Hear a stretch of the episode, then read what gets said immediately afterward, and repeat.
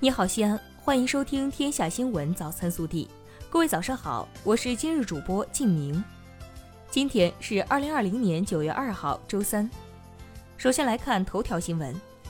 中共中央总书记、国家主席、中央军委主席、中央全面深化改革委员会主任习近平九月一号下午主持召开中央全面深化改革委员会第十五次会议，并发表重要讲话。他强调。推动更深层次改革，实行更高水平开放，为构建新发展格局提供强大动力。本地新闻：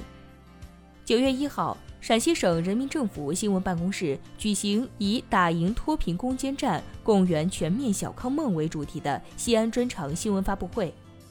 市委副书记、市长李明远做主题发布并回答记者提问。记者从发布会上了解到。西安市脱贫攻坚工作展现出贫困群众收入水平明显提高、贫困群众生活条件明显改善等七个明显，让两百九十一个贫困村全部出列。九月一号上午，市机关事务服务中心、市发改委、市财政局联合在市政府大院举办市级机关坚决制止餐饮浪费行为，切实培养节约习惯主题鲜明活动，联合倡议勤俭节约，反对浪费。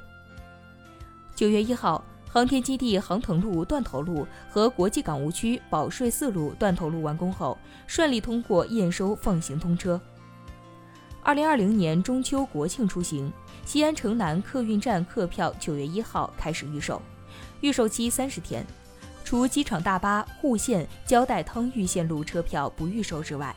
咸阳、渭南、河阳、商洛等四十六条线路班线均可预售三十天车票。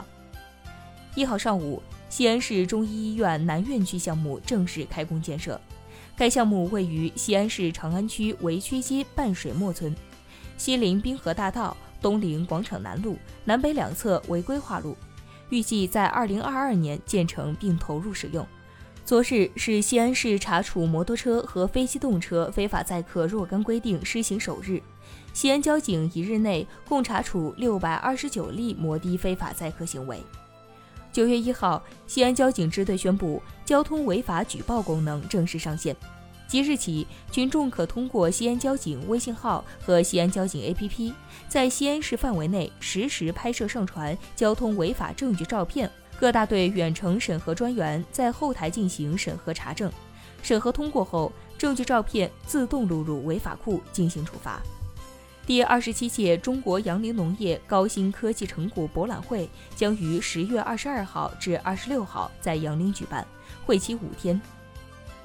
记者从陕西省镇安中学问题整治工作专班了解到，截至八月三十一号，镇安中学问题整改已完成，校园内与教学无关的景观设施已迁移至当地公共活动场所，学校负责人及教职员工办公室严格按标准进行了调整。九月一号，镇安中学已正常开学。国内新闻：九月三号是中国人民抗日战争暨世界反法西斯战争胜利七十五周年纪念日。当天上午，习近平等党和国家领导人将同首都各界代表一起，在中国人民抗日战争纪念馆向抗战烈士敬献花篮。届时，中央广播电视总台将进行现场直播。民航局近日下发通知。将进一步对输入风险较高的国际客运航班实施严格管理，其中对三类疫情输入风险较高的国际客运入境航班，采取客座率不高于百分之七十五的控制措施。记者一号从中央气象台获悉，台风美沙克强度加强，成为今年首个超强台风，将给我国东北地区带来明显风雨影响。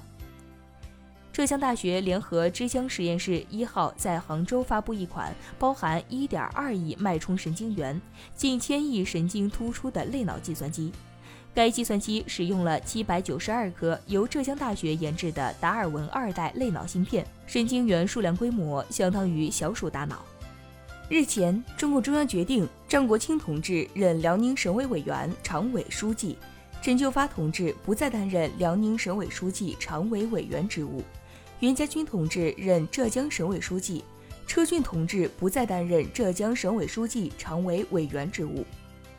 深圳市生活垃圾分类管理条例九月一号起正式实施。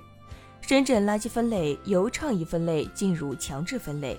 对未按规定分类投放生活垃圾并拒不改正的个人，最高处两百元罚款；对混合收集、运输已分类生活垃圾的收运单位，最高处五十万元罚款。针对网传商丘市第一人民医院七个月早产儿死而复生事件。河南商丘市卫健委九月一号发布情况说明，表示将按照《医疗纠纷预防和处理条例》有关规定，依法依规界定并追究责任，绝不姑息迁就。针对网友反映北京野生动物园游客疑似给动物喂口罩的情况，大兴公安官方微博九月一号发布通报称，经警方工作查明，并非游客故意投喂。九月一号，据平安道里微警务消息。二零二零年八月二十九号晚，黑龙江哈尔滨市公安局道里分局接报警称，一名五岁女童被人领走。分局相关部门迅速开展工作，于八月三十号早将涉嫌强奸犯罪的犯罪嫌疑人刘某某抓获，并依法对其刑事拘留。记者了解到，受害女童被邻居男子刘某某抱走时，已遭到性侵，下体撕裂严重，多个内脏器官感染严重。目前在重症监护室，还处于昏迷状态。以上就是今天早新闻的全部内容，更多精彩内容请持续锁定我们的官方微信。明天不见不散。